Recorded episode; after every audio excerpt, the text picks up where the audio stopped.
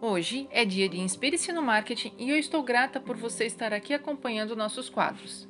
Desejo que estes temas estejam indo de encontro com suas dúvidas e necessidades, e já aproveitando, caso você tenha algum tema em específico que gostaria que fosse abordado ou ainda com dúvidas sobre algum conteúdo que apresentei até o momento, entre em contato pelo e-mail regiane@dreampage.com.br. Vamos agora então ao nosso bate-papo de hoje?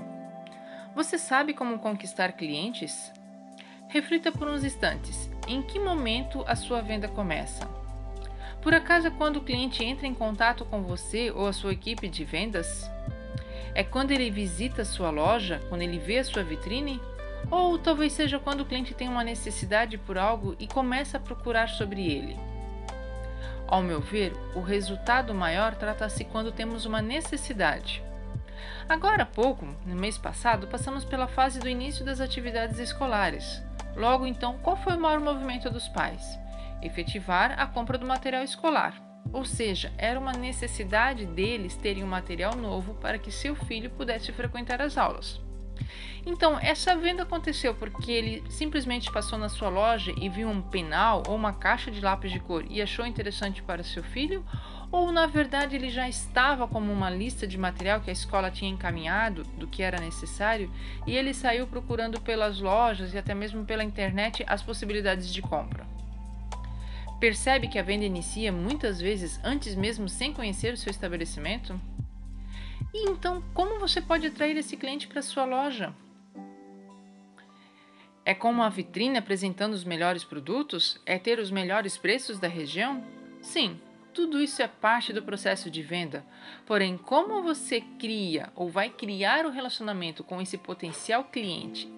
Esse item é um fator importante para a realização da sua venda, pois, se não houver um bom atendimento, o cliente pode até ter o melhor preço, mas ele pode desistir da compra.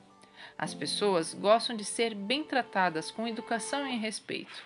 A venda é importante, pois são esses números que permitem o seu negócio crescer. Mas é importante que você construa uma comunicação acessível. Pense em atender de modo mais humanizado. Dê espaço e permita que seu cliente sinta-se à vontade para realizar a sua compra.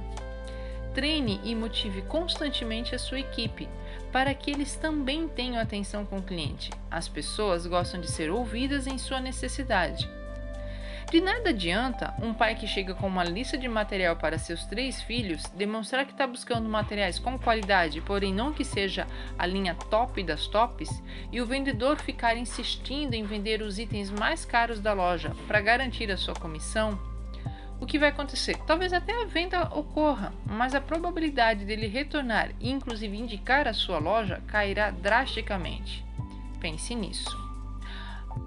Agora, se você consegue perceber a necessidade deste pai e trabalha inclusive com sugestão de materiais ou itens que podem ser reaproveitados, irá gerar um reconhecimento e ele perceberá que você não empurrou itens forçados para venda.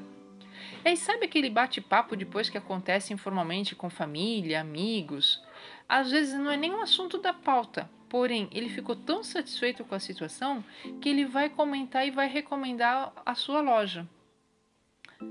Reflita sobre esses comportamentos e compartilhe esse conhecimento com a sua equipe. Você terá muitos sorrisos e clientes satisfeitos trabalhando com a comunicação certa com eles. Eu sou a Regiane, da Dream Page, Continuamos conversando a respeito das vendas nos nossos próximos quadros. Até a próxima!